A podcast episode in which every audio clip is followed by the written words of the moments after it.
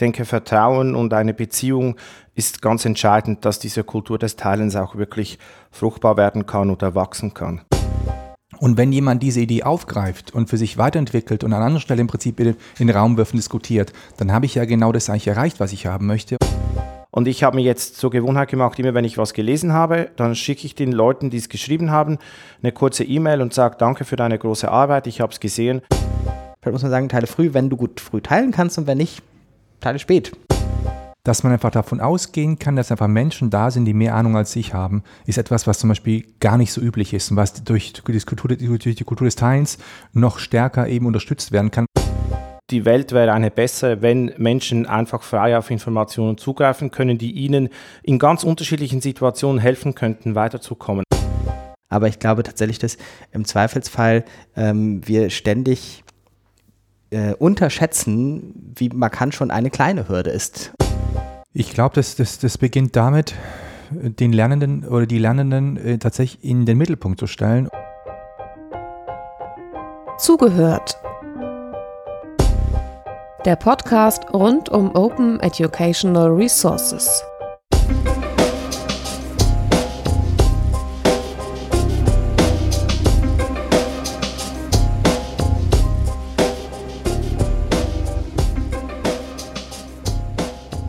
In dieser Episode von Zugehört wollen wir über die Kultur des Teilens sprechen. Dafür sind zwei Menschen bei uns, Dejan Michalovic und Philipp Wampfler, die sehr viel teilen, sehr viel auf digitalen Netzwerken äh, teilen etc., ähm, ohne vielleicht viel noch darüber nachzudenken. Und ich würde versuchen, im Gespräch mit den beiden in die Tiefe zu gehen, tatsächlich irgendwie nochmal so ganz grundlegend zu sagen, was da eigentlich hintersteht und dass wir vielleicht ein bisschen rauskriegen können, warum Philipp und Dejan eher die Ausnahme als die Regel sind, wenn man sich Menschen mit Bildungshintergrund anschaut. Ich heiße Joran Moos-Mehrholz und jetzt müssen Dejan und Philippe sich erstmal vorstellen im Sinne von, was machen sie im Beruf, was machen sie im Netz und das Ganze aber erstmal kurz, ihr habt ja noch eine Stunde dann Zeit. Ich bin Philipp Wampfler, ich ähm, unterrichte Deutsch an einem Gymnasium in Zürich an der Kantonsschule Enge. Ich arbeite auch an der Uni in der Lehrerausbildung und bin seit, ja, seit Jahren im Netz unterwegs und ähm, versuche Wege zu finden, um digitale Medien im Bildungskontexten nutzen zu können.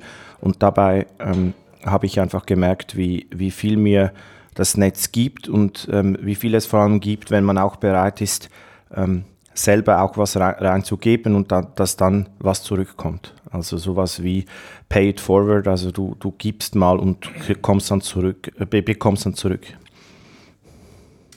Ja, ich bin äh, Dian Mihailovic, ich bin Lehrer an der Realschule in Freiburg und ich bin im Fortbildungsbereich tätig äh, zum Thema Demokratiebildung und äh, zeitgemäße Fortbildungsformate, sowas wie Barcamps zum Beispiel. Und schreibe in dieses Internets. Ähm, zum Kultur des Teilens, das muss ich tatsächlich sagen, habe ich eigentlich im Netz erst so kennengelernt. Das hatte ich so vorher nicht, weder im Studium noch in der Schule davor und auch nicht äh, in meinen ersten Jahren des Lehrerlebens. Das habe ich erst so bei Twitter und diesen ganzen äh, Lehrerinnen und Lehrern, die im Netz sind, eigentlich abgeschaut, kennengelernt und mittlerweile feiere ich es einfach nur noch. Äh, wie alt seid ihr? Ich bin 42. Ich bin 43, aber es gibt diese App, ähm, ich weiß nicht, ob du die kennst, da kannst du irgendwie gucken, was die glaubt, wie alt du bist, mit so einer KI dahinter. Und die sagt ab und zu, dass ich 41 bin und das finde ich eigentlich gar nicht so schlecht. Äh, ich bin 43, ne? sehr, sehr ähnlich. Kurzer Text. Warte, ich gucke mal, was die App bei dir sagt.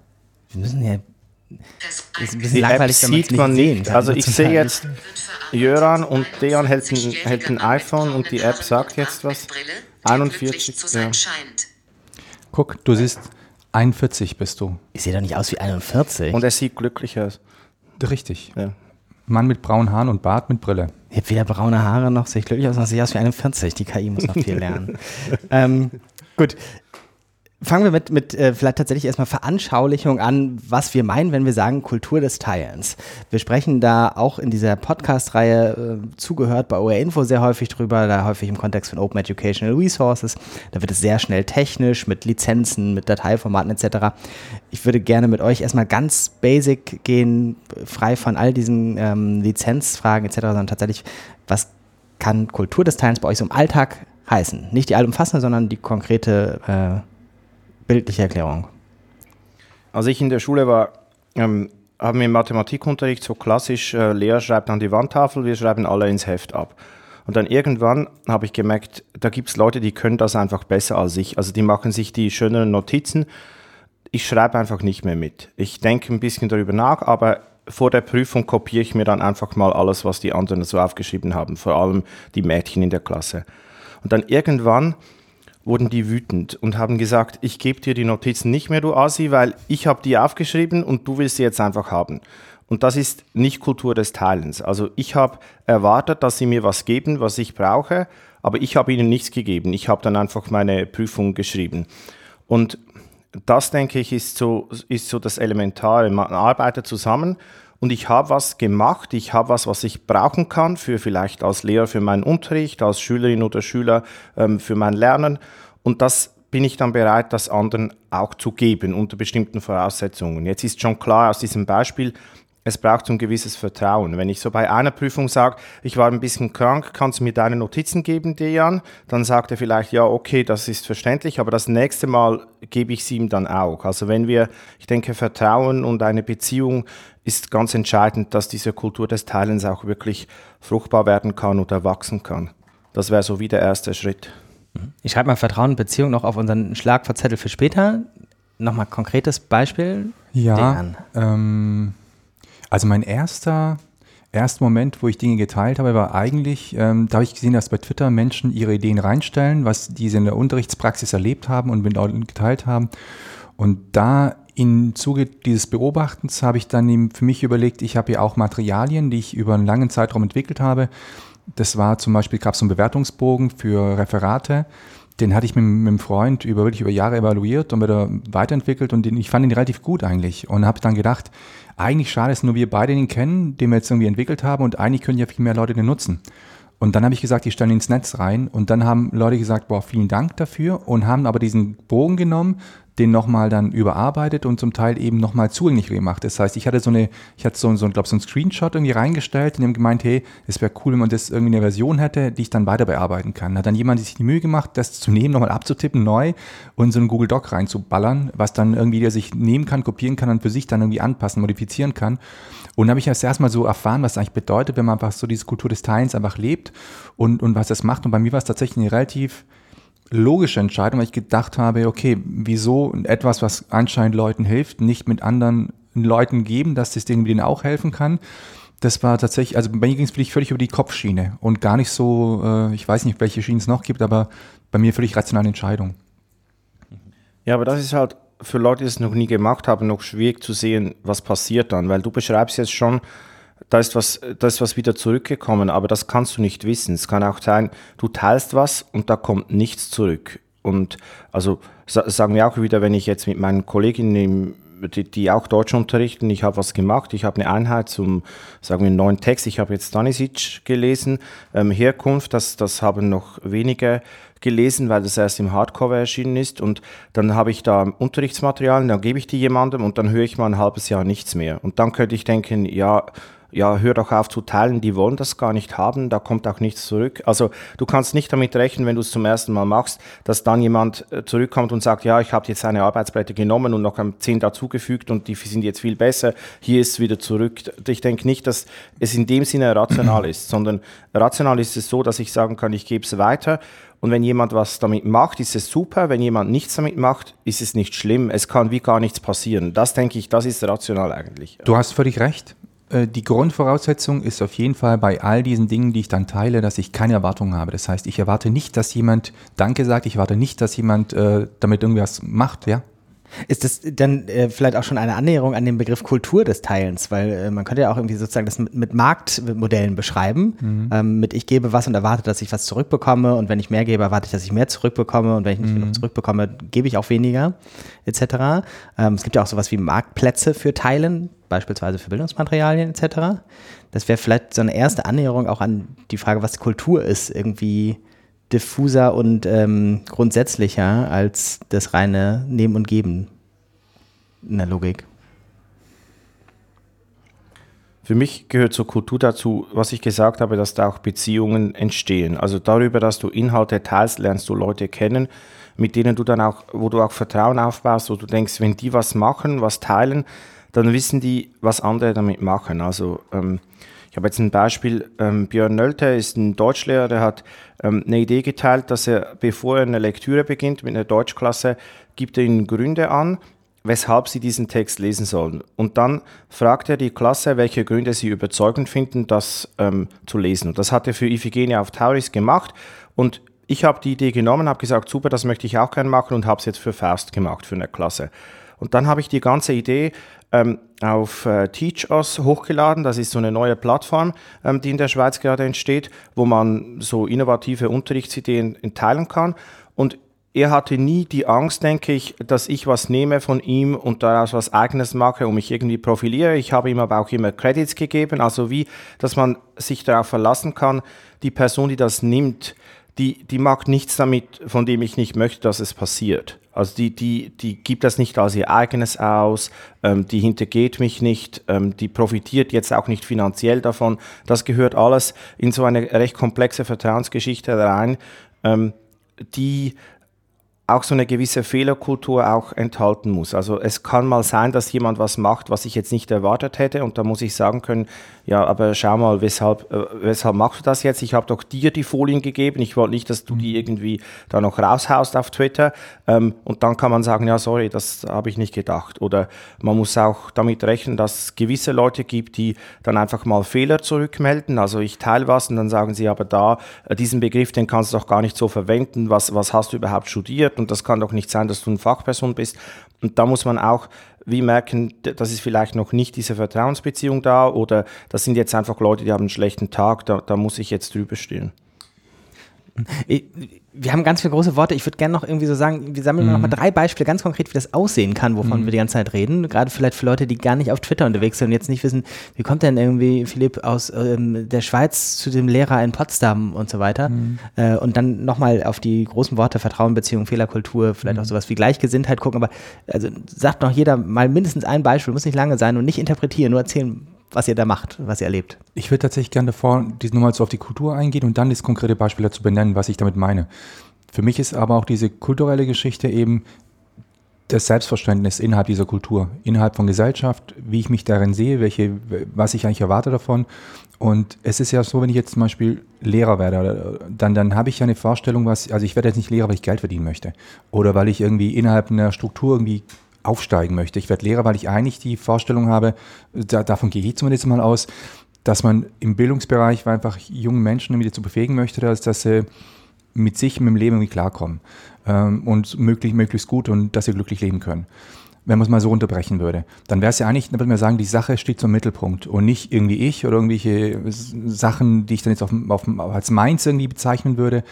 Und, und so ähnlich sehe ich es mit dieser Kultur des Teilens. Das heißt, dass man eigentlich macht man nichts anderes, was man eigentlich vom Ansatz her in dieser bisherigen anderen Struktur und Kultur eigentlich machen müsste, was aber witzigerweise gar nicht stattfindet. Das heißt, in Lehrerzimmern ist ja eher gerade das Gegenteil. Das ist der Fall, dass die Leute eigentlich sagen, das meins, ich habe da jetzt Zeit investiert und das möchte ich jetzt eigentlich nicht hergeben. Und das ist tatsächlich im Netz eine völlig andere Geschichte. Und also ein konkretes Beispiel ist, wenn ich nach Vorträgen gefragt werde, ob ich meine Folie irgendwie hergebe von Leuten, die ich irgendwie jetzt kenne oder nicht kenne, und die sagen, dass sie selber einen Vortrag bald halten müssen und dann würden sie gerne Folien nehmen, dann gebe ich denen die Folien und dann habe ich aber so, dass habe ich schon ein paar Mal gehabt, dass Leute sich bei mir melden und sagen, der hat deine Folien geklaut. Und ich dann sage, nee, die hat er nicht geklaut. Das sind jetzt auch nicht meine Folien, also sind natürlich meine Folien, aber es sind nicht meine Gedanken, die mir gehören und irgendwie ein Copyright drauf getaggt ist, sondern mein Ziel ist ja eigentlich, dass ich die Folien benutzt habe, um Ideen zu transportieren, irgendwie populär zu machen, darüber ähm, diskutieren zu wollen, was anzuregen und wenn jemand diese Idee aufgreift und für sich weiterentwickelt und an anderer Stelle im Prinzip in den Raum wirft und diskutiert, dann habe ich ja genau das eigentlich erreicht, was ich haben möchte. Und dann, dann muss ich mich aber eben davon lösen, zu sagen, dieses Material, das, was ich geschaffen habe, ist wie mein Eigentum, sondern ich folge erst das Ziel, dass diese Idee einfach sich streut. Äh, und letzten Endes auch diese Kultur sich streut, diese Kultur, die Kultur des, die Kultur des Teilens, weil ich tatsächlich glaube, dass es die Sache einfach viel stärker vorantreibt. Ich denke, man kann sich so vorstellen, wenn wir Dinge vorbereiten oder lange an etwas arbeiten, dann sind wir am Rechner oder, oder am Schreibtisch und, und stecken da unglaublich viel Zeit in was rein. Und dann benutzen wir es vielleicht einmal und dann kommt was zurück. Und die Idee ist dann, die viele Arbeit, die ich gehabt habe, jemand anders könnte doch die auch benutzen. Und ich denke, man kann es einfach so erklären, verschick doch eine E-Mail an fünf Leute, die, von denen du denkst, die könnten das benutzen. Und dann schickst du ihnen, ich habe das gemacht, schaut es euch mal an, wenn ihr es brauchen könnt, nehmt es doch einfach, das würde mich freuen. Und dann schaut man mal, dann denke ich, kriegt man zwei, drei Rückmeldungen von diesen Leuten und das so per E-Mail mal zu teilen. Das ist so der erste Schritt, wo man sich vorstellen kann. Ziemlich ähnlich funktioniert das dann auch auf Twitter, dass ich da ähm, zuerst in einem sehr kleinen Kreis Dinge teilen kann, mal ausprobieren kann und dann wird der Kreis jetzt immer größer. Also ähm, bei, bei, mir ist es so, dass, dass ich über 10.000 Follower habe, aber das sind tatsächlich viel weniger Leute, die dann jeden einzelnen Tweet lesen. Es sind und Bots, die, bei diesen Top ja, ja, Bots. klar. Also vielleicht sind es dann 150, die was lesen oder so, aber ähm, die, das ist nicht so, dass ich jetzt denke, ja, das sind jetzt 10.000 Leute, die das sich anschauen, sondern ich denke dann wie wieder an konkrete Personen, wie wenn ich eine E-Mail an jemanden schicken würde. Ähm, das ist eine Person, die ich kennen könnte, mhm. die dann damit was macht und, und damit weiterarbeitet. Und da muss ich dann natürlich technisch Lösungen finden, dass die Dinge wie eine E-Mail so auch im Netz stehen. Also ich muss sie irgendwie mit einem Link ähm, in die Cloud stellen, dass, das, dass da dann die Leute darauf zugreifen können. Und das ist dann natürlich ein gewisser Kontrollverlust. Bei einer E-Mail kann ich wieder davon ausgehen, das sehen jetzt, das sehe ich und die fünf Personen, denen ich es geschickt habe. Und sobald ich einen Link habe, der, der dann so ein bisschen offener ist, ähm, ist der Kontrollverlust der, das kann dann eigentlich jeder weiter verbreiten. Und dann kann man es noch einen Schritt weiter drehen, wenn man jetzt so Dokumente auf Cloud-Plattformen wie jetzt Google Docs oder ähm, Microsoft Office 365, wenn man da was teilt, kann man Dokumente sogar so teilen, dass jeder drin rumschreiben kann. Und ich habe sicher 100 Dokumente, die ich so geteilt habe, wo man dann denken könnte, ja, da kommt jemand und löscht alles. Und tatsächlich passiert das manchmal, aber die Erfahrung ist, meistens sind das, was passiert, ist eher positiv als negativ. Mhm.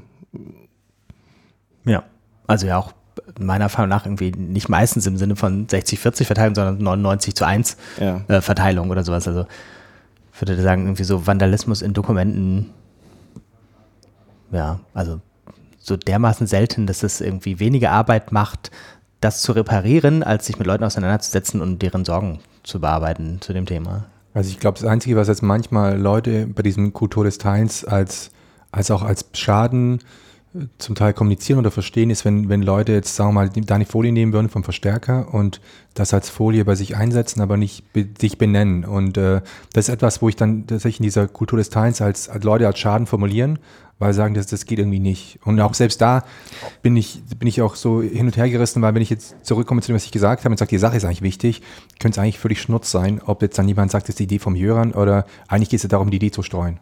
Ja, das ist ja ein interessanter Punkt, dass es in vielen Fällen vielleicht doch nicht so einfach ist, dass es nur die Sache ist, sondern dass das irgendwie auch immer was mit uns als Person zu tun hat. Mhm. Für manche ähm, direkter und für manche indirekter. Aber ich glaube, es ist ein häufiger Konfliktpunkt, so dieses doesn't pay credit. Also irgendwie nicht sagen zumindest, dass ich es von wem anders habe. Das ist, mhm. glaube ich, der entscheidende Punkt ist nicht irgendwie ganz viel sagen oder ganz korrekt Lizenzen nutzen oder sonst was, sondern der große Unterschied ist zwischen suggerieren, dass es von mir kommt und zumindest zu sagen, habe ich drauf aufgebaut, mhm. auf von Dejan. Also ich, ich bin, sehe tatsächlich diese Benennung von Leuten deshalb wichtig, also ich sehe es als wichtig an, weil eigentlich sie zum Kultur des Teils dazugehört, dass einfach denen auch dann transparent wird, dass ich die Sachen einfach von den Leuten habe, dass einfach nicht ich selber so äh, gebastelt habe, sondern eigentlich eine Entwicklung ist von verschiedenen Gedanken, die ich an verschiedenen Stellen und Orten gehört habe einfach.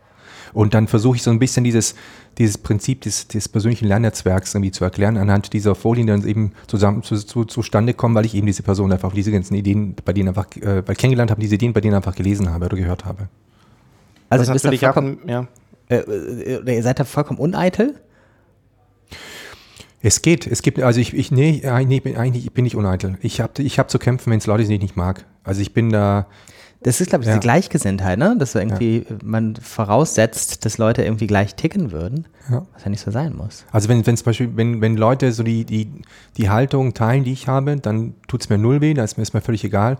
Wenn ich aber weiß, dass Leute zum Beispiel das dann irgendwie die eigentlich die Gegenkultur vertreten, wo sie versuchen dann irgendwie die Person oder ihren, ihren Tweet oder irgendein so ein Label irgendwie zu pushen und es dafür verwenden, dann ärgert es mich, weil ich dann im Prinzip weiß, dass dann die Kernidee dahinter eigentlich nicht mehr da, das Ziel ist.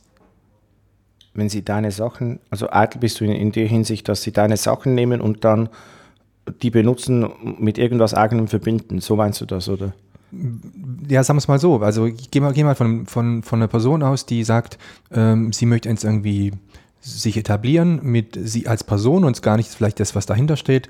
Und dann nimmt sie einfach Material von dem, von dem, von dem, von dem und das wird eingesetzt, um dieses Ziel zu erreichen, dass die Person einfach dann irgendwie bekannter wird, berühmter wird, etablierter wird, wie auch immer und nicht die Sache. Dann, dann tut es mir weh, dann mag ich es eigentlich nicht. Äh, Weil es eben dann wieder von der Idee abrückt zu sagen, es geht um die Sache und die Sache soll nicht gestreut werden. Und das, Mhm. das ist aber, ob das jetzt der Fall ist, ist auch wiederum sehr subjektiv, weil das kann ich so empfinden, kann aber sein, dass es gar nicht so ist. Ja, ich glaube, das ist mit der Eitelkeit nicht uninteressant. Das einmal ist das Gleiche sind, aber tatsächlich, zumindest wenn ich von mir ausgehe, ist schon auch eine Motivation für die Kultur des Teilens, dass bei Marco Kling ist es so schön bei Dreijährigen festgemacht, irgendwie so dieses Guck mal, was ich kann.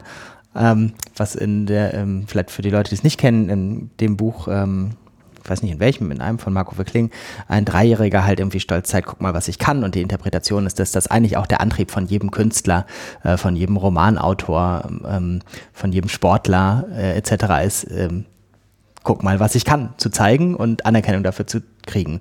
Und ich würde sagen, da bin ich jetzt irgendwie bei Kultur des Teilens nicht frei von. Und entsprechend äh, kann ich mir vorstellen, dass es dann irgendwie tatsächlich für mich eher äh, negativ auffällt, wenn Leute sagen, oh, ganz toll. Aber wie du gesagt hast vorhin bei den Folien, so tun, als wären es ihre eigenen. Das ist ja vielleicht auch nochmal eine Abstufung, sozusagen nicht zu sagen, wo es herkommt und so zu tun, als wären man die eigenen. Das wäre sozusagen nochmal deutlich mehr. Also ich habe mal einen Vortrag gesehen, wo tatsächlich jemand die Folien von Beat Döbeli genutzt hat, die der unter einer freien Lizenz im Netz geteilt hat, aber deutlich suggeriert hat, dass es die eigenen waren. Ähm, das ist dann schon nochmal eine Stufe mehr. Aber da ist dann immer die Frage, diese Stunts, ähm, also funktioniert das bei diesen Leuten? Weil du hast es gemerkt und das merken ganz viele andere auch. Also irgendwie, das ist keine nachhaltige Verhaltensweise, diese Kultur des Teilens auszunutzen. Weil das merken die Leute, die wirklich informiert sind, die sehen das. Und das wird nicht, das, das kann ein paar blenden vielleicht, die, die da nicht im Loop drin sind, aber, aber längerfristig kannst du das ja nicht machen und du kannst nicht davon ausgehen, dass nächste Woche wieder jemand ein Buch schreibt und tolle Folien unter freier Lizenz ins Netz stellt und dann nimmst du die für deinen nächsten Vortrag oder ähm, dass nicht irgendjemand mal sagt, ja, aber halt mal, das sind doch die Folien von Beat. Ähm, hör mal auf, ähm, so zu tun, als wären es deine eigenen. Also da irgendwo kommt man da an Grenzen und ich würde jetzt diesen Strategien Entweder sind es Leute, die haben wirklich eine riesige Plattform. Also die haben irgendwas gemacht, äh, dass sie wirklich Influencer sind und dann können sie problemlos Dinge von anderen Leuten nehmen.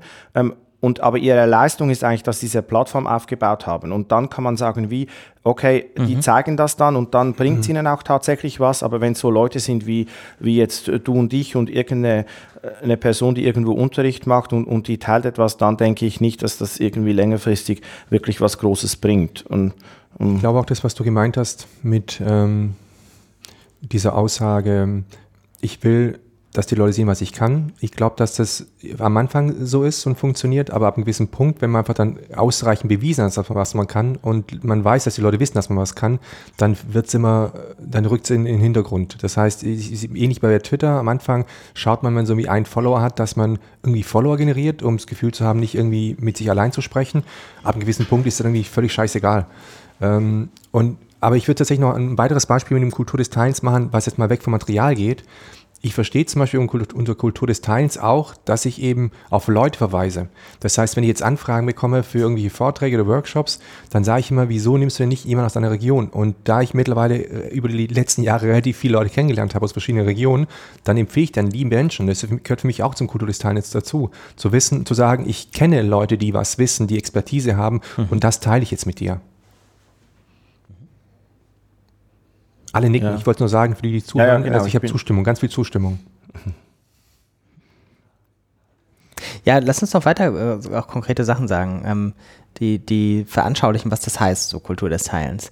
Ähm, du beispielsweise, Dejan, machst auch Veranstaltungsformate, die auf sowas wie Kultur des Teilens in der Region aufsetzen.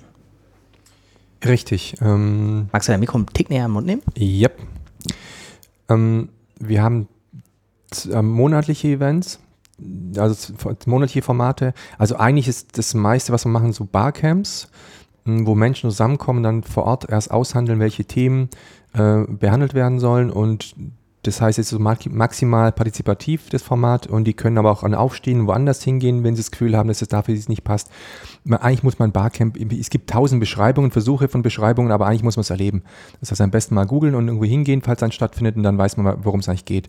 Und das versuchen wir so in, in monatlichen Formaten einmal zum Bildungsbereich Themen aufzusetzen und einmal zum Thema digitale Transformation. Und dann haben wir so große Events, das Barcamp Lernräume in Freiburg, was im, im, im März mal stattfindet und einmal das Netzkulturfestival, was im Herbst stattfindet. Und eine Idee davon ist tatsächlich das, was ich so vorhin jetzt so ange, angedeutet habe, ist, Leute sichtbar zu machen, Expertisen sichtbar zu machen. Weil ich selbst in einer Stadt wie jetzt Freiburg, die jetzt nicht so riesig ist mit über 200.000 Einwohnern, äh, das gibt, ich, hab, ich, ich bin echt immer wieder äh, erstaunt, wie viele Menschen mit Expertise vor Ort sind, die aber die, die Leute nicht kennen. Das heißt, ich lerne die meistens dann auch woanders auch kennen. Also ich, wenn ich in Berlin bin, in Hamburg bin, wo auch immer, dann treffe ich Menschen aus, aus Freiburg und dann sind wir beide als Expertinnen und Experten vor Ort eingeladen, aber in Freiburg haben wir uns nie getroffen. Und dann denke ich mir, es kann doch nicht sein, dass eigentlich da dass da keine Bühne gibt, keinen Raum gibt, wo einfach dann die Expertise irgendwie auch stattfinden kann. Und das versuche ich eigentlich dadurch irgendwie zu bieten, dass einfach die Leute vor Ort sehen, wen gibt es denn zur Thematik und wen könnte ich eigentlich dann morgen anfragen. Weil ich tatsächlich glaube, bei all diesen Prozessen, dieser kommunale ähm, Fokus einfach, glaube ich, unfassbar nachhaltig ist und wirksam sein kann. Das heißt, du findest dann, im Prinzip machst du nichts anderes wie jetzt bei sozialen Netzwerken, du, du findest Verbündete und du kannst aber dann nachhaltig da weiterarbeiten, weil die Leute nicht irgendwie nach Hause reisen. Das heißt, wenn ich jetzt irgendwie jetzt hier beim OER-Camp zum Beispiel, werden relativ viele wieder nach Hause reisen, wahrscheinlich in verschiedensten Ecken Deutschlands. Ähm, und wenn sie jetzt nicht digital vernetzt sind und dann da eine Anschlussfähigkeit haben, dann, dann war es das halt. Und äh, das ist tatsächlich bei ganz vielen auch der Fall. Gerade bei den ganzen Expertinnen und Experten, da, da ist aber nicht der Großteil im Netz. Und gerade bei Akademikerinnen und äh, Akademikern, das sind Menschen, die eher in sozialen Netzwerken nicht stattfinden. Und da ist keine Anschlussfähigkeit da. Und da versuche ich eben durch diese Offline-Treffen ähm, eigentlich das zu praktizieren, was so im, in sozialen Netzwerken stattfindet. Für mich gehört auch ganz viel Kommunikation dazu. Also zunächst einmal einfach Rückmeldungen geben, wenn ich was wahrgenommen habe. Also ähm, ich kriege ganz viele Papiere zugeschickt in meiner Arbeit, ähm, oft so Berichte, und die werden oft so ins Leere rausgeschrieben, weil das so Prozesse sind, die, die, die werden dann erst ein Jahr später wieder aufgegriffen und dann kommt vielleicht diesem Bericht eine Bedeutung dazu. Und ich habe mir jetzt zur Gewohnheit gemacht, immer wenn ich was gelesen habe, dann schicke ich den Leuten, die es geschrieben haben, eine kurze E-Mail und sage, danke für deine große Arbeit, ich habe es gesehen oder ich, ich merke noch was Inhaltliches an. Also mhm. einfach wie viel zu kommunizieren, zu sagen, es ist bei mir angekommen, ich habe es wahrgenommen, das gehört auch zu dieser Kultur des Teilens dazu. Und dann in einem nächsten Schritt, äh, ich habe dann immer gesagt, ja, Kritik ist eine Ressource, also sich auch kritisch zu äußern zu dem, was man gesehen hat.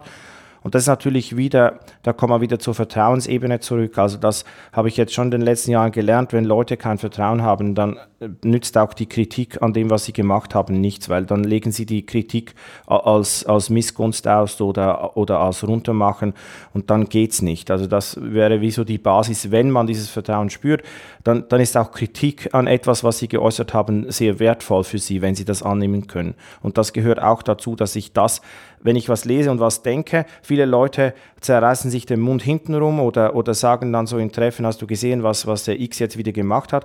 Und das ganz öffentlich transparent zu machen, das ist etwas, was ich wie bei Twitter gelernt habe. Sobald Leute in den Backchannel wollen, dann wird es nicht gut. Also mhm. du musst eigentlich hart daran arbeiten, dass das immer öffentlich gemacht wird, was du sagen willst, dass du auch dazu stehst, zu dem, was du sagst. Das gehört auch zur Kultur des Teilens dazu. Also wie auszuhalten, da können andere mitlesen. Ähm, und du sagst jetzt auch etwas, was vielleicht unangenehm ist, aber du stehst dazu, dass du das gesagt hast. Mhm. Und das ist für gewisse Persönlichkeitstypen, also ich würde sagen, die Kultur des Teilens dass es natürlich gibt Menschen, die von Grund auf vielleicht ängstlich sind oder unsicher und denen fällt es viel, viel schwerer als jetzt mir, dass ich was teilen kann und das, da können sie auch gar nichts dafür. Das ist nicht so, dass ich sagen kann, da sind alle Menschen genau gleich. Im Feld von, von, von Open Educational Resources, OER, gibt es tatsächlich eine Studie dazu, äh, dass es tatsächlich äh, mal Gruppen clustern kann nach der Bereitschaft, auch in welchem Stadium sie teilen. Also beispielsweise, wenn du eher äh, auf Kontrolle orientiert bist, ähm, du könntest auch sagen, ängstlich zurückhaltend, ähm, einen Kontrollverlust einzugehen, dass sie dann, wenn sie teilen, eher so ganz fertige Sachen teilen wollen mhm. und nicht etwas in einem ersten groben Entwurf teilen wollen. Mhm. Ähm, das heißt, aber für mich jedenfalls, als ich damals diese Studie gelesen habe, irgendwie viel stärker auch zu akzeptieren, dass das eben diese unterschiedlichen Neigungen gibt, was zu teilen und nicht alle bekehren zu wollen, beispielsweise früh zu teilen. Ähm, was man dann ja tatsächlich, glaube ich, früher, wenn wir über die Kultur des Teilens äh, diskutiert haben, ganz häufig gesagt, teile früh, teile früh, teile früh. Vielleicht muss man sagen, teile früh, wenn du gut früh teilen kannst und wenn nicht, teile spät.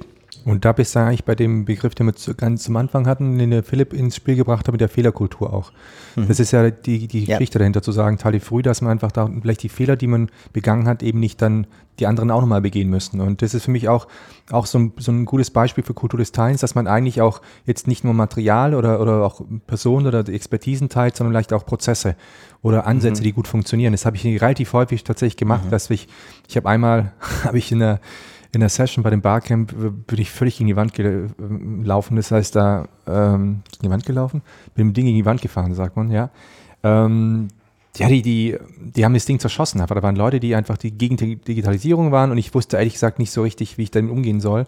Und habe danach im Netz einfach gefragt, was denn eure Strategie ist. Und da habe ich unfassbar viele gute Ansätze und, und, und Ratschläge bekommen.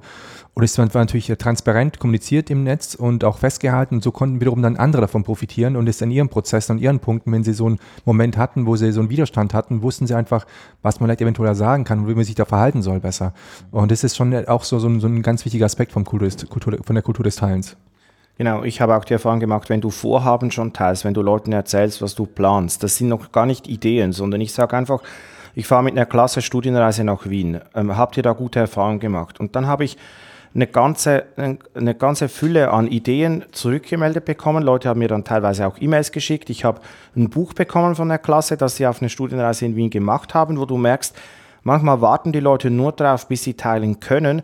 Es braucht nur den richtigen Anlass. Und den ganzen Prozess, wenn du ein Projekt durchführst, von der Idee über dann so Entwurfsphasen, äh, auch erste Ausprobierphasen, du kannst in jedem Moment kannst du teilen, was du machst und du kriegst unterschiedliche unterschiedliches Feedback. Du musst einfach, das würde ich sagen, gehört dann aber schon auch dazu, dass du bereit bist, mit dem, was zurückkommt, auch was zu machen. Also wenn du wie aufrufst, ähm, erklärt mir mal, wie dieser Prozess bei euch abläuft und dann versandet das bei dir, weil du gar nicht dazu kommst, dir das alles anzuschauen, da, dann ist wahrscheinlich nicht so besonders äh, nachhaltig, dieses, die, dieser Prozess. Also du müsstest wie, wenn ich andere auffordere zu teilen oder wenn ich was teile, dann muss ich wie das, was zurückkommt, auch irgendwie verarbeiten können. Dazu mhm. auch die Kapazität oder die Bereitschaft mhm. haben. Mhm. Ich finde interessant, in vielen Sachen, die wir jetzt in den letzten 10, 12 Minuten gesagt haben, war hinter den Geschichten, dass es äh, viel um Sichtbarmachung geht. Also mhm. wenn du von Barcamps erzählst, dann geht es darum sozusagen, dass für das Teilen ein Sichtbarmachen erstmal stattfindet. Welche Expertise ist hier in diesem Raum oder in dieser mhm. Stadt oder in diesem Netzwerk oder sowas. Ähm, wenn wir darüber sprechen, dass irgendwie Sachen zurückkommen, Feedback, Kritik etc., geht es um Sichtbarmachung der Nutzung. Ähm, weil wenn es um frühes Teilen geht, geht es um Sichtbarmachung, wer macht eigentlich was. Und manchmal denke ich, der Kultur des Teilens steht entgegen, dass wir viel zu sehr gesellschaftlich und als Person geprägt sind von dem Denken, dass man möglichst vollständige Sachen teilen muss und äh, wenig immer noch ähm, Vertrauen darin geht, dass es wertvoll ist, viele kleine lose Verbindungen zu haben. Ähm, auch das mal durchdekliniert an dem Beispiel Barcamp. Bei einem Barcamp wird, bevor man sich verteilt in verschiedene Workshops quasi, ähm, eine Runde gemacht, in der jeder, der da ist, sich vorstellt und jeder sein Thema vorstellt. Und dann kann man natürlich nicht mit den 100 Leuten, die im Raum sind, sprechen. Und man kann auch nicht all diese Workshops besuchen. Aber es ist aus meiner Sicht schon ein großer Wert, mitzukriegen, was ist im Raum. Zu sehen, mhm. ah, okay, es, interessanterweise interessieren sich fünf Leute für das und das Thema. Das war bei mir gar nicht auf dem Zettel. Oder zu hören, ah, da hinten ist eine Person, die beschäftigt sich auch damit, etc. Und es ist ja was, was für Menschen, die auf Twitter unterwegs sind, vielleicht schon viel selbstverständlicher ist, dieser Wert von so ganz vielen, ganz, ganz losen Verbindungen. Also wirklich nur eine Idee zu haben, da war doch neulich irgendwie der Wampfler, der plante doch eine Kursfahrt, war das nochmal Wien oder was war das? Aber wirklich nur dieses ganz Kleine schon häufig ein Punkt ist, der einfach weiterhilft. Und wir wahrscheinlich durch sowas wie ähm, professionelle Medienproduktionen äh, geprägt sind, dass das eigentlich wertvolle komplette, umfassende, abgeschlossene Dinge sind. Mhm. Ähm, oder enge Beziehungen sind, die wir viel pflegen, äh, auf menschlicher Ebene übertragen, etc. Das heißt, das ist, glaube ich, auch so eine, ähm, so ein Wandel in der Denkweise, um Kultur des Teilens zu ermöglichen, tatsächlich erstmal auch wertzuschätzen, dass es vollkommen okay ist, nur kleine Dinge. Wir, haben hier, wir sitzen gerade bei einem Barcamp, vielleicht muss ich das erklären, weil Dejan auch gerade schon OER-Camp sagte, wir sitzen in Hamburg. Hier findet um uns herum gerade das OER-Camp statt, 21. Februar 2020. Ähm, und ich habe vergessen, was ich sagen wollte. Kultur des Teilens sichtbar machen, Barcamp. OER. Ähm, Faden verloren. Du hast von dieser, man nennt das auch Ambient Awareness, dass du, ähm, dass du Dinge wahrnimmst, von denen du gar nicht weißt, dass du sie wahrnimmst, weil häufig wird im Netz gesagt, das sind so oberflächliche Prozesse, es ist gar keine vertiefte Konzentration, aber das ist gerade der Wert dieser Dinge, wenn ich durch Twitter durchscrolle oder wenn ich beim Barcamp von 50 Leuten Session-Ideen höre, die ich gar nicht alle besuchen kann, dann könnte ich wie sagen, das war verschwendete Zeit, weil in diese 45 Sessions bin ich gar nicht gegangen, aber ich habe die Ideen gehört, ich habe die irgendwie auch abgespeichert und in dem Moment, wo ich an einen Punkt komme, wo mir das was bringt, dann komme das vielleicht wieder in den Sinn. Und wenn man das, man muss das natürlich einüben. Es ist nicht ein Effekt, der sich beim ersten Mal einstellt, aber so ist es bei mir ganz oft auf Twitter, weil ich dann weiß, es gibt jemanden, der, der hat Expertise in dem Bereich oder ich bin ich habe gestern Abend mit Leuten wieder über Schulhausarchitektur gesprochen. Das ist jetzt nicht mein Kerngebiet, aber ich mhm. kenne jetzt aus verschiedenen Städten Leute, die sich mit innovativen Schulgebäuden auseinandergesetzt haben. Und wenn ich jetzt was gefragt werde, könnte ich jetzt wie wieder darauf verweisen. Und das ist auch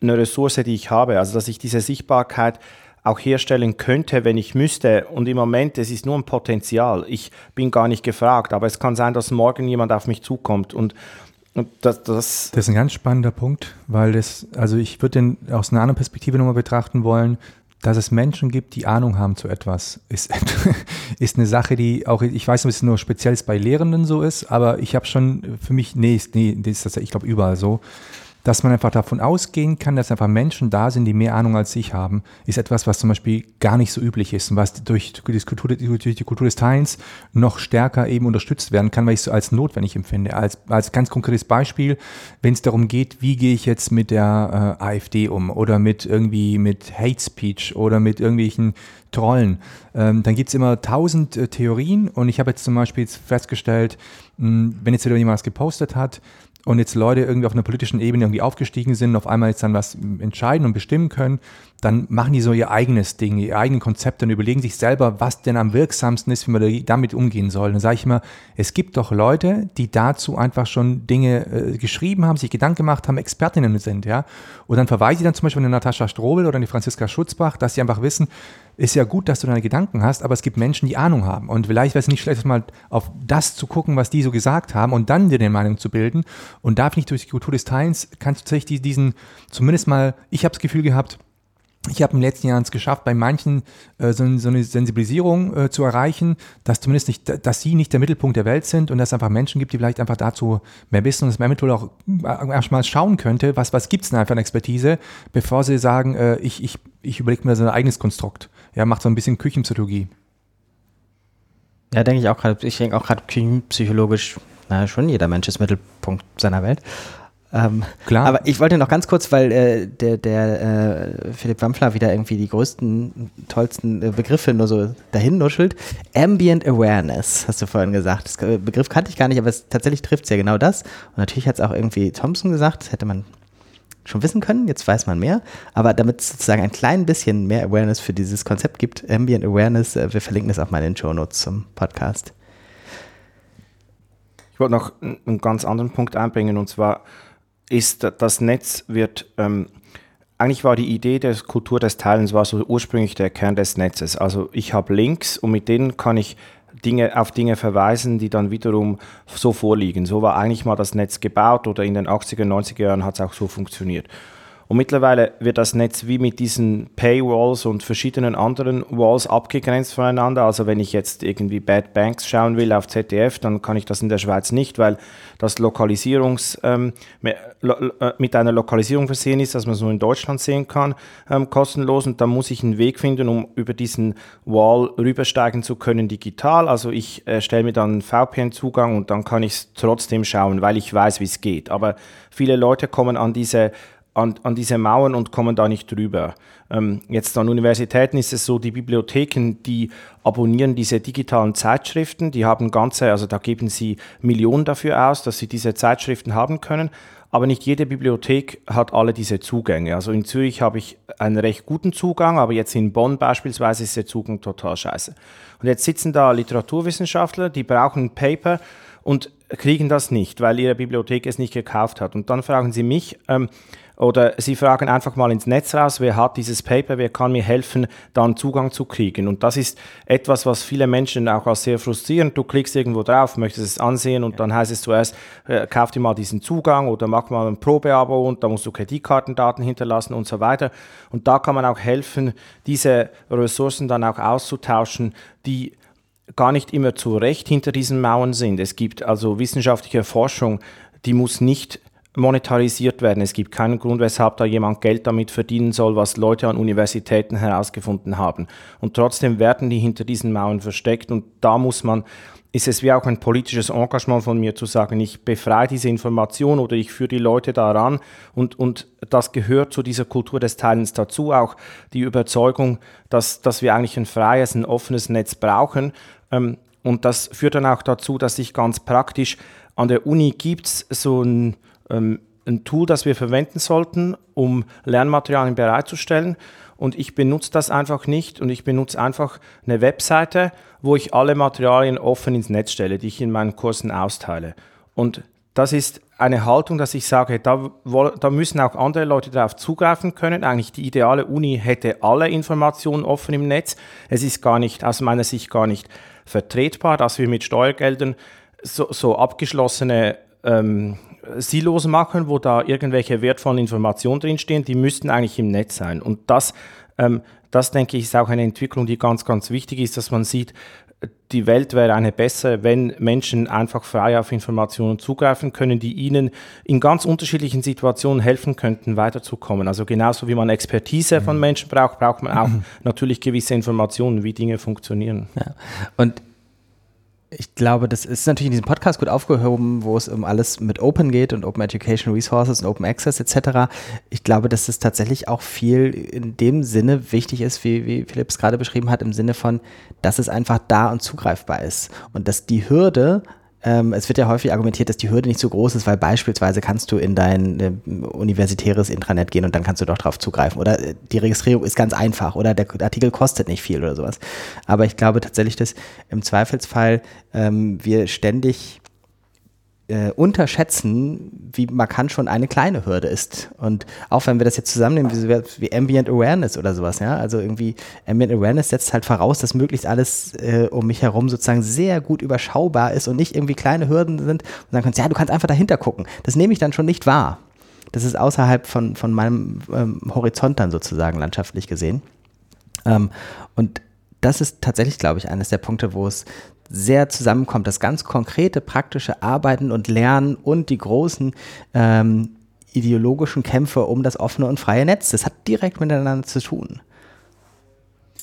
Das ist tatsächlich auch, ähm, ich habe jetzt gerade über eine Weile überlegt, als du, als du gesagt hast, mit der Uni war für mich das Beispiel mit dem öffentlich-rechtlichen Rundfunk. Da gibt es ja auch den, äh, den Leo Dobusch, der seit Jahren mhm. im, im ZDF-Fernsehrat dafür kämpft, dass eben auch ähm, Dinge, die mit, mit, mit äh, gebührenfinanzierten Geldern, ja, die da oben, äh, dass die Dinge produziert werden, dass die dann auch einfach zugänglich gemacht werden für, für alle und auch genutzt werden können, auch frei sind, weil, wie du es gesagt hast, da ist jetzt eigentlich auch, die sind auch nicht gezwungen, damit eigentlich Geld zu verdienen oder irgendwas zu erwirtschaften. Ähm, und in die Richtung geht ja die Entwicklung jetzt mittlerweile. Also man hat ja angefangen, glaube ich, mit dieser ZDF-History-Geschichte, die jetzt mittlerweile unter Freilizenz irgendwie zugänglich ist. Und es geht ja jetzt nur, oder oder? Ich glaube, das war das erste, was jetzt da ist. Ich glaube, du kannst es, glaube ich, nutzen und die, also remixen und so weiter. Und, ähm, und es geht ja jetzt auch in die Richtung, muss auch viel stärker in die Richtung gehen. Also ich, es ist aber, der Ansatz ist ja zu sagen, dass das Menschen, die darüber entscheiden, was mit den Geldern passiert, eigentlich auch diese Kultur des Teilens, eigentlich, bei denen müsste es eigentlich ankommen. Und ich, da sehe ich aber wahnsinnig viel Potenzial, ob jetzt in, in den Universitäten oder jetzt von mir aus eben öffentlich-rechtlichen Rundfunk. Da wird einfach unfassbar viel produziert was, was sie für, für die, also kulturell betrachtet unglaublich wertvoll wäre und ist.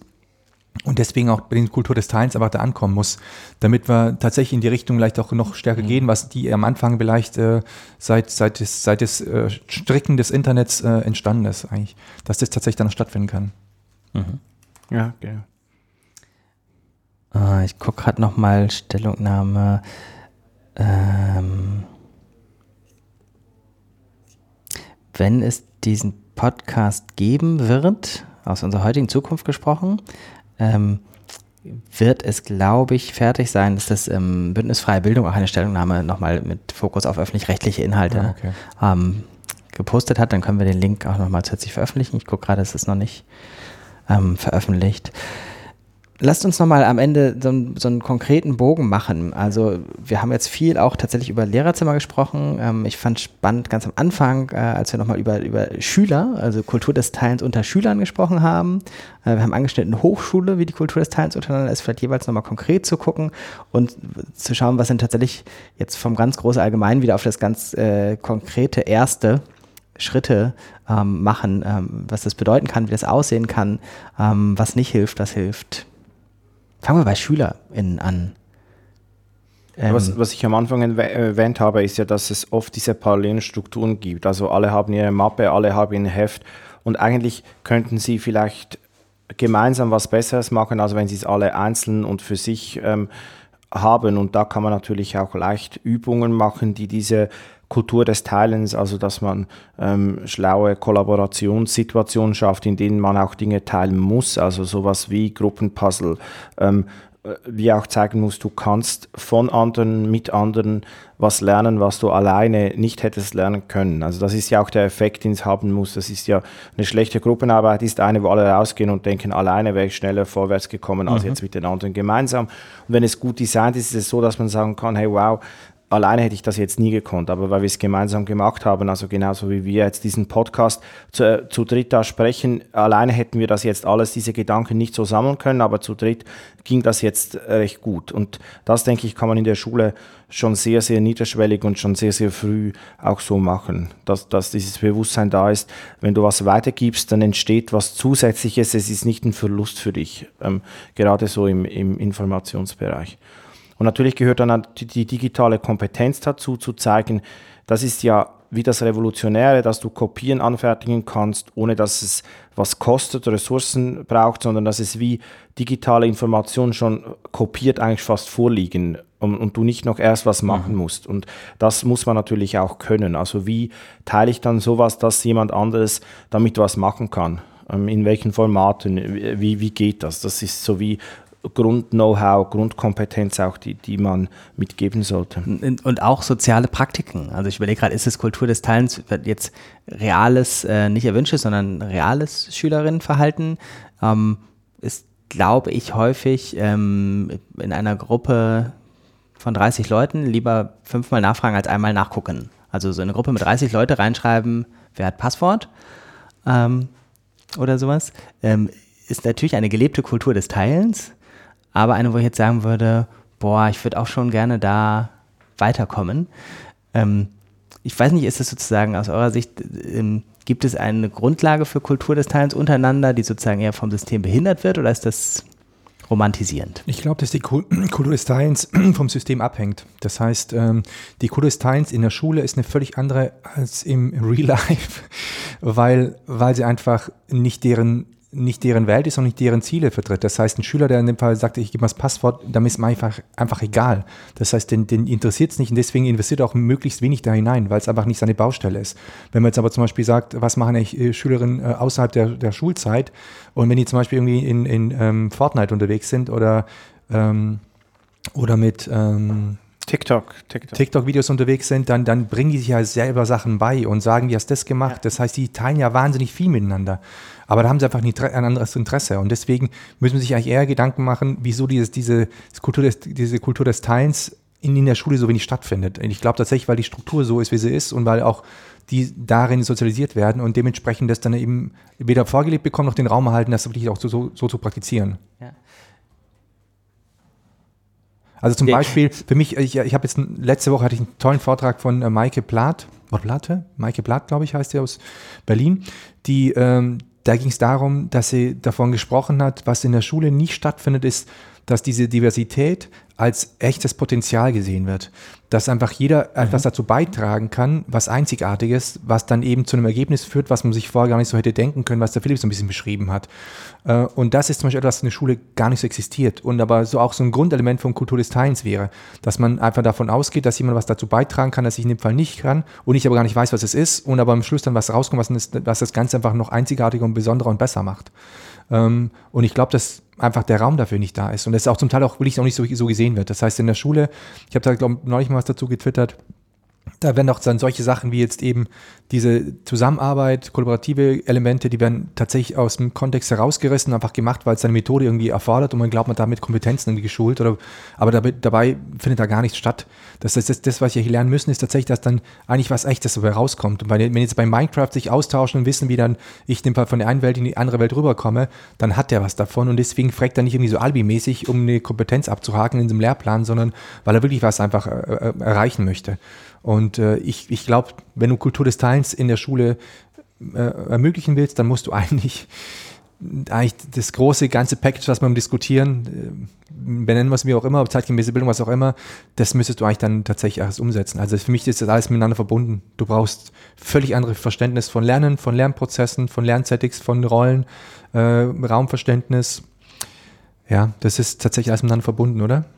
Ja, das Krasseste, was ich an der Schule in, in dieser Hinsicht schon gemacht habe, ist, wir haben einen YouTube-Kanal aufgezogen und die Schulleitung hat gesagt, okay, das ist jetzt Teil der Öffentlichkeitsarbeit. Die, eine, eine, eine Gruppe von Schülerinnen, so, so AG, ähm, die präsentiert unsere Schule jede Woche mit dem YouTube-Video und die können eigentlich frei machen, was sie wollen. Und dann zu sehen, wie, ähm, also die müssen sich natürlich dann die Kompetenzen aneignen, also wie macht man ein gutes YouTube-Video, dass der Ton stimmt und alles. Das sind diese Prozesse, die du mhm. beschrieben hast, dass man dann wirklich, ich muss das Video am Freitag raushauen, das gehört wieder dazu, ich muss fertig werden. Ähm, und das Zweite ist natürlich, dass dann die, die ähm, dass die da was teilen, was wirklich ihres ist und ihre Sicht ist. Und das ist für, das war für, für die Lehrerinnen und Lehrer enorm schwierig zu sagen, die Schule wird jetzt aus einer Sicht präsentiert, die nicht mehr diese Hochglanzsicht ist, wir sind alle perfekt und ähm, sondern da muss man sich auch, das ist etwas, was die Kultur des Teilens stark behindert, in den Arbeitskontexten, wo ich bin, wo sich zuerst alle mal sagen müssen, wir sind hochprofessionell, alle von uns machen machen idealen Unterricht und wenn man dann teilen muss, dann zerbröselt dieses Bild und man muss sich wie lösen davon, dass man so diese, diese Fassade hat. Und wenn das mal passiert ist, dann denke ich, kommt ganz viel in Gang. Aber da muss man sich erst trauen und man muss auch, da, da komme ich wieder zum Vertrauen zurück. Wenn ich dir nicht vertraue, dann tue ich so, als wäre ich viel kompetenter, als ich bin, als, wäre ich, mhm. als hätte ich alles im Griff. Und wenn ich dir vertraue, dann zeige ich dir auch mal, wo es bei mir vielleicht nicht ganz so aufgeräumt aussieht in meinem Leben. Und die Stellen kenne ich. Ja. Mhm. ähm, jetzt könnte man eure beiden Statements äh, so suggerieren mit, es braucht erst eine andere Welt, bevor das überhaupt sinnvoll ist. Gleichzeitig ähm, weiß ich von euch, dass ihr sagt, es hilft auch schon vorher anzufangen. Mhm. Vielleicht kriegen wir am Anfang tatsächlich das nochmal dann als konkrete Kurve hin, wie man tatsächlich anfangen kann, wenn, auch wenn die Welt noch nicht bereit scheint. Ich glaube, das, das, das beginnt damit, den Lernenden oder die Lernenden äh, tatsächlich in den Mittelpunkt zu stellen. Und wenn man zum Beispiel, der Philipp hat jetzt beschrieben, dass es die Kommunikation nach außen gewählt wurde über diesen Kanal. Ich habe gestern mit jemandem gesprochen oder, oder ich habe neulich auch so Tweets gesehen, wo es darum ging, dass jemand jetzt eine Schülerzeitung machen möchte. Und die, die Schüler wollen, eine, eine, die soll perfekt sein, diese Schülerzeitung. Und dann habe ich irgendwie überlegt, wollen das wirklich die Schüler? Weil ich einfach keinen jungen Menschen kenne, der erstmal Zeitung, also ich kenne wirklich wenige, die Zeitung lesen und aber nicht, nicht, weil sie irgendwie doof sind, sondern weil sie anders kommunizieren. Das heißt, die Nachrichten beziehen die einfach anders. Und wenn ich jetzt zum Beispiel um Kultur des Teilens spreche, dann müsste ich natürlich auch erstmal vor Gedanken machen oder ins Gespräch gehen äh, mit, mit, der, mit der Klasse wie wollen die eigentlich teilen? Das heißt, mhm. was sind denn deren Wege, Kommunikationswege, was sind der, was deren Workflow, äh, der, der denen zusagt, dass diese Kultur, dass die Kultur des Teilens überhaupt stattfinden kann? Weil wenn ich natürlich dann eben selber so ein Setting aufsetze, was da gar nicht zum Teilen irgendwie anregt oder deren, deren Workflow völlig entgegen, entgegensteht, dann wird es nichts geschehen und wenn, dann nur künstlich. Deswegen glaube ich tatsächlich, wenn du die Kultur, die Kultur des Teilens einführen möchtest, das kannst du, glaube ich, immer auf Klassenebene, als, als bist du als Lehrer relativ frei. Auf einer Schulebene ist nochmal eine andere Frage, glaube ich. Also man kann eigentlich, man kann schon viel machen. Ich glaube, die, die, die, die Hauptfrage bei allen Prozessen, wenn es darum geht, weil Leute immer sagen, es geht nicht, weil die Politik das nicht möchte, mir fehlen die Ressourcen und es fehlt da. die Hauptaufgabe ist eigentlich immer, sich zu überlegen, wo sind denn die Freiräume, wo sind die Grauzonen. Ich glaube, da gibt es verdammt viel. Ich würde würd sagen, so diese Produktorientierung, wir machen Lernprodukte, das ist so eines der ganz großen, also die ganz großen Überzeugungen, die ich habe. Es wird eigentlich nur guter Unterricht, wenn du was herstellst, wenn du, mhm. wenn, wenn was, was rauskommt. Und das siehst, da siehst du auch die Kultur des Teilens dann bei Geschwistern und Eltern und beim, beim Umfeld. Da kommen dann die Schüler und sagen, ja, mein Onkel hat gesagt, er hat auch noch was dazu gemacht. Und dann merkt man, dann spielt diese Kultur des Teilens. Das spielt bei einer klassischen Prüfung, spielt das nie. Also da kommt nie so, mhm. ja, äh, da war auch noch eine gute Idee, weil sie sind dann bemüht, wir müssen das hinschreiben, was jetzt, was jetzt der Wampfler, was der lesen will, damit wir die Maximalpunktzahl bekommen. Und sobald sie was machen müssen, was überzeugend ist, dann, da, dann nehmen sie diese Ressourcen auch in Anspruch, die, sie, die es schon gibt dazu. Und, und, das, denke ich, könnte jetzt konkret ganz viel auslösen. Und das sehe ich dann auch auf der Ebene der Lehrerinnen und Lehrer. Wenn die zusammen was machen müssen, dann spielen auch diese die, diese Prozesse des Teilens, weil man dann gar nicht anders kann, als miteinander irgendwie voranzukommen. Wenn aber alle für sich ihren Fachunterricht vorbereiten, dann, dann wird es immer wieder diese Grenzen geben und diese Unsicherheiten und ich will mir keine Blöße geben. Ich verlinke mal in Shownotes ein Video. Wir haben hier in Hamburg äh, in dieser Runde mit weiteren Protagonisten gestern Abend diskutiert über äh, den großen Wandel.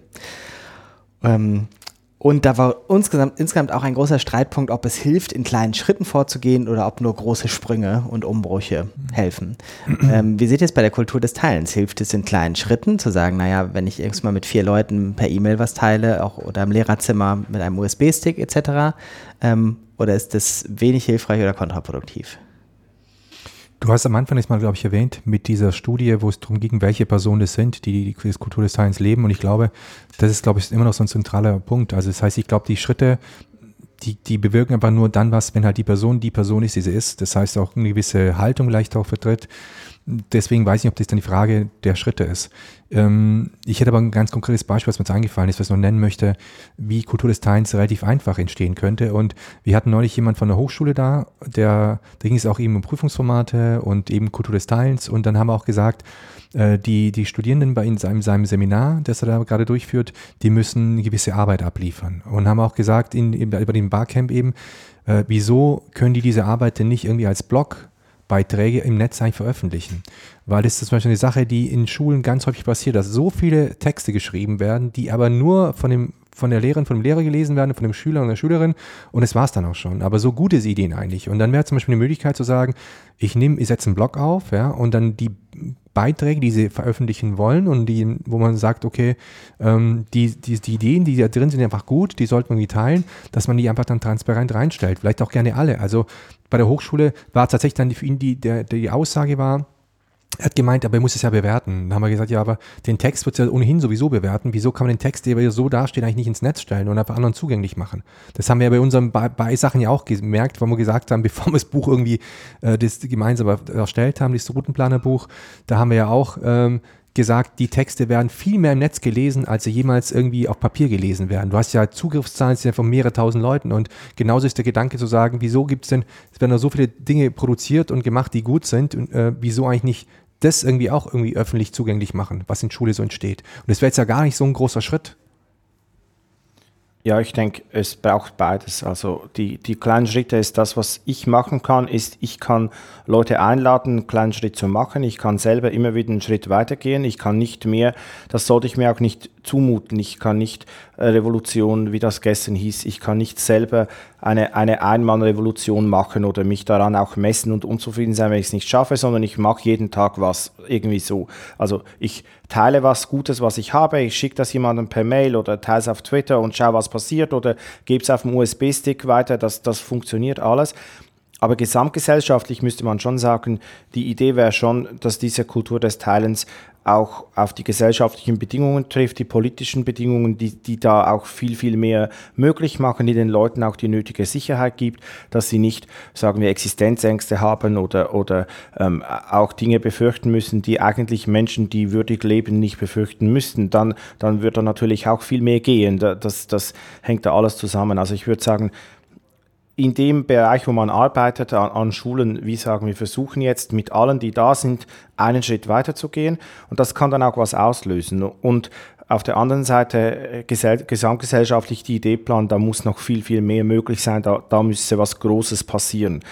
Weil Universitäten, wie du jetzt gesagt hast, dieses Blogbeispiel zeigt dann, wenn das jetzt Leute beginnen in Seminaren statt Hausarbeiten Blogbeiträge schreiben zu lassen, dann ändern sich auch die Studienordnungen oder die müssen sich ändern, damit das überhaupt möglich ist, weil dort prallt man auf die Grenzen, sagt man ja, ein Modul ist vorgesehen Hausarbeit, aber das haben sie jetzt gar nicht gemacht, wie bewerte ich das jetzt?